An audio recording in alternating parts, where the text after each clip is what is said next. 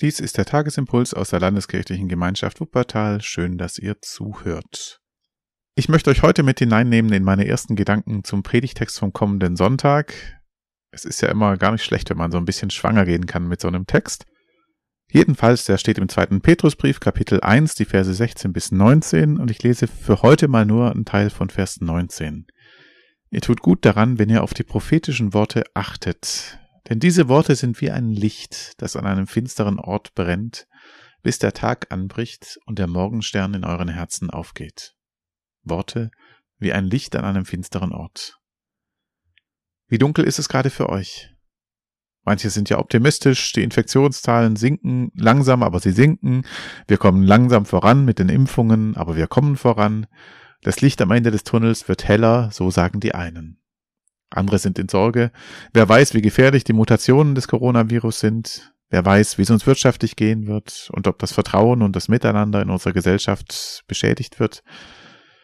Andere sind einfach müde und sagen, es mag ja alles richtig sein, Kontaktvermeidung, Quarantäne, aber es lastet auf der Seele, es zehrt, es macht gereizt.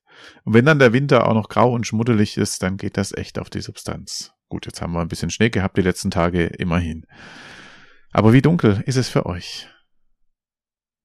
Die ersten Leser des Hebräerbriefs, die waren müde geworden. Alles war so zäh. Ist Gott überhaupt noch da? Und vor allem, stimmt das überhaupt, dass Gott die Welt zu einem guten Ende führt und dass Jesus wiederkommt und dann wird alles gut? Der Brief erinnert an die ersten Zeugen, die Jesus und seine Kraft live erlebt hatten.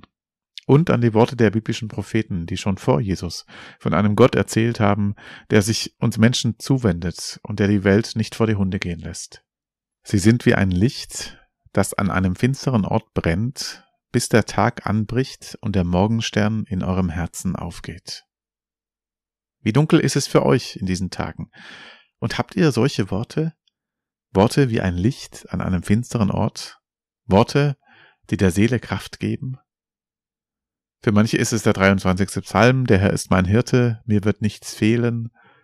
Und ob ich schon wanderte im finstern Tal, fürchte ich kein Unglück, für andere sind es die Worte aus der Offenbarung des Johannes, und Gott wird abwischen alle Tränen von ihren Augen, und der Tod wird nicht mehr sein, kein Leid, kein Schmerz, kein Geschrei, denn das Erste ist vergangen. Oder was Paulus schreibt im Römerbrief, ich bin gewiss, dass weder Tod noch Leben, weder Hohes noch Tiefes, noch irgendeine Kreatur uns scheiden kann von der Liebe Gottes in Christus Jesus, unserem Herrn. Oder ganz kurz und knapp aus dem ersten Brief an die Korinther, nun aber bleiben Glaube, Hoffnung und Liebe, aber die Liebe ist die größte unter ihnen. Es gibt Worte, die sind wie Licht an einem dunklen Ort. Und wir tun gut daran, wenn wir auf diese Worte achten, denn das sind die Worte, von denen unsere Seele lebt. Und der Friede Gottes, der höher ist als alle Vernunft, bewahre unsere Herzen und Sinne in Christus Jesus. Amen.